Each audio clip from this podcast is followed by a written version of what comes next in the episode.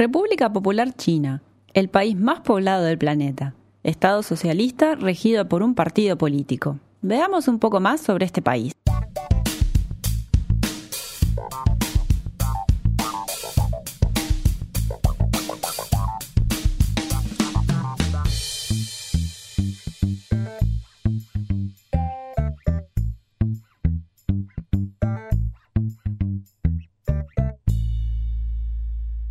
Buenas para todos. Mi nombre es Silvia y esto es Así está el mundo. Gracias por darle clic a mi podcast.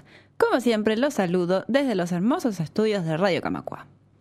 A partir de este episodio vamos a darle un giro al programa y vamos a empezar a hablar de algunos países que me parecen interesantes, por lo que vamos a estudiarlos un poco más. No vamos a hablar de historia, sino de su presente y su funcionamiento. Hoy empezaremos por la República Popular China. Vamos allá. China tiene una superficie de 9.596.960 kilómetros cuadrados y una población de más de 1.400 millones de habitantes. Se divide en 22 provincias, 5 regiones autónomas, 4 municipios bajo jurisdicción central, que son Pekín, Tianjin, Shanghai y Chongqing, y dos regiones administrativas especiales, que son Hong Kong y Macao. También reclama a Taiwán como propia, pero todo eso merece un programa propio quizá para más adelante. China continental tiene fronteras con 14 países y es el tercer país más extenso del planeta. Su paisaje es diverso, ya que cuenta con estepas, desiertos, bosques subtropicales y hasta clima árido. Posee también cordilleras montañosas, así como vastos ríos. Sin lugar a duda, la civilización china es una de las más antiguas del mundo, y por milenios su sistema político fue el de dinastías monárquicas hereditarias, hasta luego de la Segunda Guerra Mundial, cuando el Partido Comunista se impuso y proclamó la República Popular China el 1 de octubre de 1949. Desde la introducción de las reformas económicas en 1978, China ha sido la economía de más rápido crecimiento en el mundo llegando a ser el mayor exportador e importador de bienes y la primera potencia industrial. Cuenta con el ejército más numeroso del mundo, posee armas nucleares y es el segundo país en el planeta con el mayor presupuesto de armamento después de Estados Unidos. Tiene un asiento permanente en el Consejo de Seguridad de la ONU y forma parte del G20. Esta información que les acabo de brindar fue sacada del resumen de Wikipedia a modo introductorio, Así que a partir de ahora vamos a meternos de lleno en los puntos que me parecen interesantes resaltar. Según su constitución, existen seis órganos estatales centrales. La Asamblea Popular Nacional y su Comité Permanente, el Presidente, el Consejo de Estado, la Comisión Militar Central, el Tribunal Popular Supremo y la Fiscalía Popular Suprema. Todas estas autoridades son electas por la Asamblea Popular Nacional y responden ante esta y ante su comité permanente. La Asamblea Popular Nacional es el órgano de supremo poder estatal. Piensen en este organismo como el poder legislativo. Cada periodo de mandato dura cinco años y está integrada por diputados electos de las provincias, las regiones autónomas, los municipios bajo jurisdicción central, las regiones administrativas especiales y el ejército. La Asamblea Popular Nacional decide sobre los puntos más importantes del país. Puede modificar la Constitución, el Código Penal o Civil, aprueba el presupuesto del Estado, elige al presidente, vicepresidente y primer ministro, así como los demás miembros del Consejo de Estado y la Fiscalía. O sea, resumiendo, la Asamblea Popular Nacional elige las autoridades de los seis órganos estatales centrales que ya nombramos. Esta asamblea, compuesta por 2.980 miembros, se reúne una vez por año en marzo y mientras está inactiva, el comité permanente de 134 miembros ejerce el poder en su nombre. Para erradicar cualquier duda, estamos ante un sistema unicameral. ¿Cómo se llega a formar parte de la Asamblea Popular Nacional? El primer paso es la elección por parte de cada distrito de sus representantes y de toda la cadena es la única votación directa. Ya luego los diputados provinciales se eligen de entre los locales y de entre los provinciales surgen los candidatos a la ANP. Otra forma de llegar a ser diputado, ya sea a nivel provincial o nacional, es siendo recomendado por un grupo de ciudadanos, aunque existe una trampa, ya que una persona puede buscar la forma de recomendarse a sí misma y de esta forma ir ascendiendo en el poder. De cualquier forma, el Partido Comunista controla la composición de los congresos a cada nivel y es muy difícil que una persona llegue a la Asamblea sin ser miembro del partido. No obstante, hay tres asientos reservados para no afiliados que pueden ser, por ejemplo, técnicos con experiencia en algún área en particular. El presidente es el jefe de Estado y de hecho recae sobre esta persona también el cargo de secretario general del Partido Comunista. El presidente es electo por el Congreso Nacional Popular, quien también tiene la potestad de despedirlo. El Consejo de Estado está encabezado por el primer ministro y es el mayor órgano del Poder Ejecutivo, así como la autoridad máxima de la Administración del Estado. Trabaja para promover las leyes aprobadas por la Asamblea Nacional Popular, así como desarrollar las políticas y principios del Partido Comunista. Tenemos también la Comisión Militar Central, que es por supuesto la máxima autoridad del ejército, llamado el Ejército Popular de Liberación. Vale aclarar que este organismo está completamente ligado al Partido Comunista. El Tribunal Popular Supremo es el brazo estatal de la justicia y responde ante la Asamblea Nacional Popular. Y por último, la Fiscalía Popular Suprema se encarga de la supervisión jurídica del Estado. Aparte del Partido Comunista, existen otros ocho partidos políticos conocidos como los partidos democráticos que no actúan como oposición, sino como partidos amigos que entendieron la necesidad de la transformación al socialismo. Y cito, desempeñaron un importante papel en la consolidación de la dictadura democrática popular. Una vez que China entró en el camino de la, de la, modernización, la naturaleza de estos otros partidos políticos cambió y se convirtieron en alianzas políticas que de hecho participan en la elaboración de políticas de gobierno.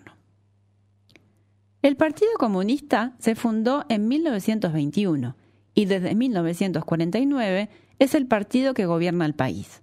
Con 83 millones de adherentes, se adjudica el logro de haber sacado al país de un régimen semicolonial y feudalista hacia la prosperidad. Hablemos ahora de la población china. Existe una etnia que representa al 91,59% de la población llamada Han. Luego, oficialmente se reconocen otros 55 grupos étnicos y extraoficialmente hay 12 etnias más entre las cuales se encuentran los inmigrantes. Hablaremos sobre la economía luego de esta pequeña pausa.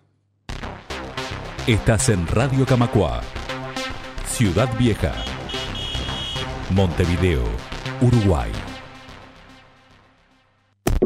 Radio Camacua, la radio de AEBU.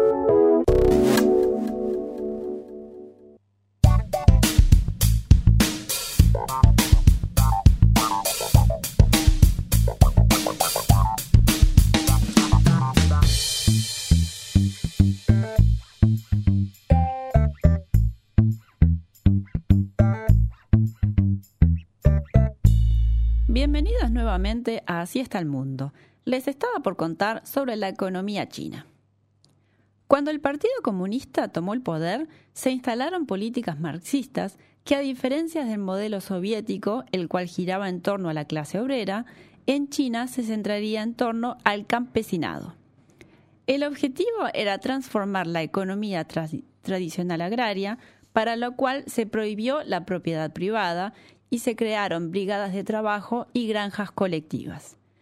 Esta nueva política logró una transformación fundamental de la sociedad, pero también tuvo consecuencias nefastas, como por ejemplo la muerte de entre 20 y 45 millones de personas por falta de alimento. Luego de la muerte de Mao, en 1978, Xiaoping impulsó un giro conocido como reforma y apertura, mediante el cual se liberalizó la economía permitiendo el surgimiento del sector privado, así como la descentralización del poder. Se desmantelaron las comunas y se le dio mayor libertad a los campesinos para que cultivaran sus tierras y vendieran sus productos. También China se abrió al exterior, se establecieron lazos con Occidente, permitiendo inversiones extranjeras, como por ejemplo McDonald's o Coca-Cola. Todo en pleno contexto de la Guerra Fría.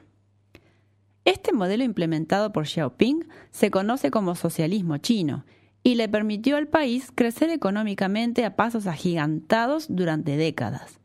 El Banco Mundial estima que 850 millones de chinos salieron de la pobreza bajo este modelo, y el cual se mantiene hasta hoy en día.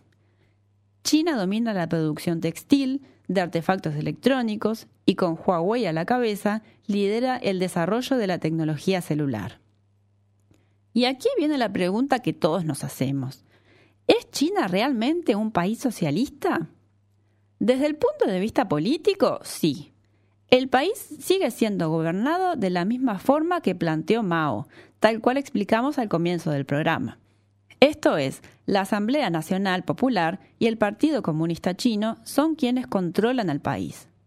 No existe la libertad de prensa, los medios masivos están controlados por el gobierno.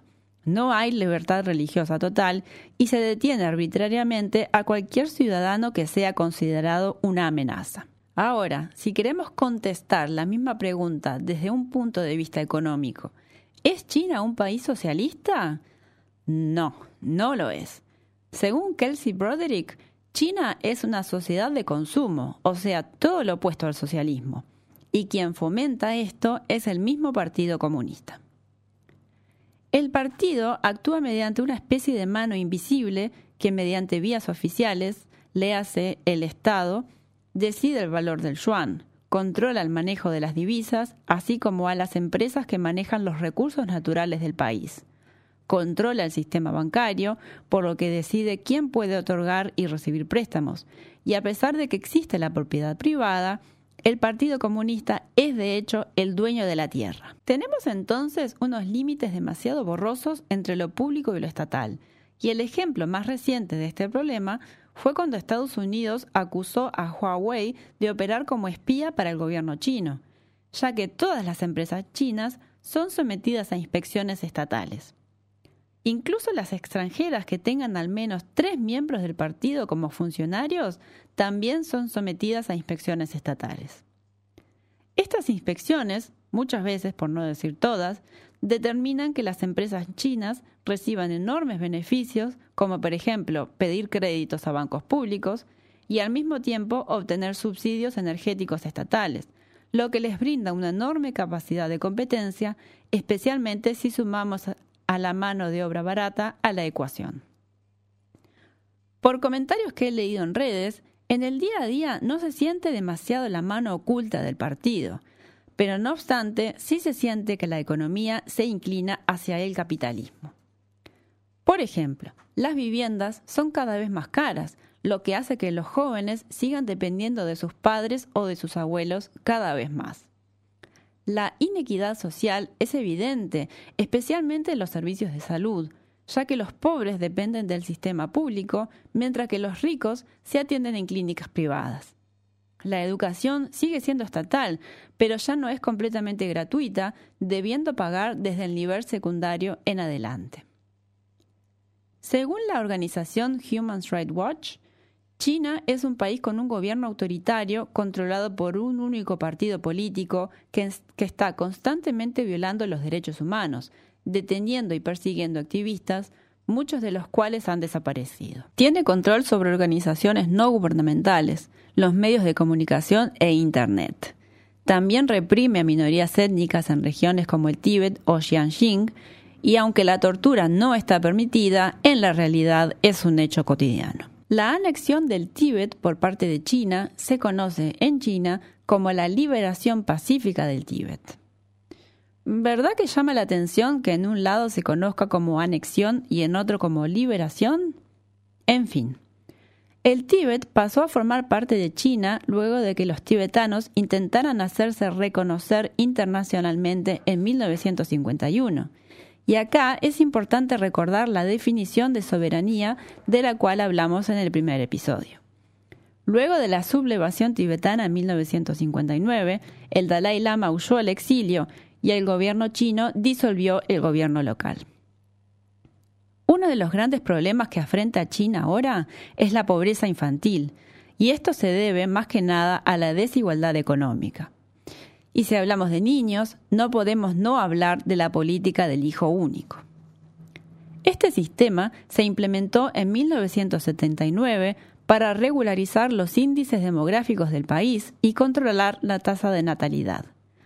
Favorecía a las parejas que solo tuvieran un hijo, mientras que imponía el pago de una tasa a familias numerosas. Vale aclarar también que la etnia Han, si recuerdan la más grande del país, estaba excluida de este sistema. Vi el testimonio de una mujer a la cual le practicaron un aborto obligatorio, siendo que estaba embarazada de su segundo hijo cuando salió esta ley. El bebé tenía siete meses de gestación. Este plan afectó enormemente a la población rural que contaba con tener hijos, especialmente varones, para trabajar en el campo y como una especie de seguro de vida como sustento para el final de sus vidas. Recién en el 2002 esta política se cambió, permitiendo un segundo hijo a las familias rurales, siempre que el primer hijo fuese mujer o discapacitado. La consecuencia más nefasta de este plan ha sido el abandono de muchos niños, especialmente niñas, así como el infanticidio o el aborto selectivo, que aunque estén prohibidos, son una realidad. Otro recurso para deshacerse de hijas mujeres que sigue hasta hoy es el tráfico infantil, o sea, la venta de niñas al mercado sexual. Aunque es cierto que la mortalidad infantil se ha reducido, si se mira con lupa, vemos que en Shanghai, en niños menores de 5 años, es del 10%, mientras que en el Tíbet es del 450%. Los médicos son escasos en áreas rurales. Las minorías étnicas no son tratadas igualmente en todo el país. La educación es obligatoria hasta los nueve años de edad, sin embargo muchos niños la abandonan porque las clases se dictan en chino y quizá no en su dialecto local. La falta de maestros capacitados también se hace ver, y vale resaltar que dos tercios de los menores no escolarizados son niñas. De hecho, de la población analfabeta, el 70% son mujeres. Existe un gran desplazamiento del campo a la ciudad con especiales consecuencias negativas para los niños, con acceso limitado a educación, vivienda o sanidad. También son discriminados por ser de otra etnia o hablar un dialecto. ¿Cuántos dialectos se hablan en China? Lo dejo para que lo investiguen ustedes. La delincuencia juvenil ha aumentado y la respuesta del gobierno ha sido introducir un régimen de derecho penal para menores muy estricto, ya que el 99% de los casos terminan en condena. Los niños son encarcelados en las mismas prisiones que los adultos, sin ningún tipo de separación. Algunos niños condenados con medidas de reeducación son llevados a colegios de trabajo y educación no tienen derecho a ser representados por abogados ni recurrir la sentencia. Son obligados a trabajar en fábricas sin derecho a la comunicación con sus familiares. Como siempre, mi deseo es brindarles toda esta información para que ustedes saquen sus propias conclusiones y puedan entender un poco más el mundo en el que vivimos. Así está el mundo es presentado y producido por mí, Silvia Cuitiño. Por Radio Camacua, registro sonoro y edición a cargo de Alexis Vilariño. La canción que acompaña este podcast es Aces High de Kevin MacLeod. En Twitter me encuentran como arroba podcast. Recuerden suscribirse y dejarnos sus comentarios o preguntas.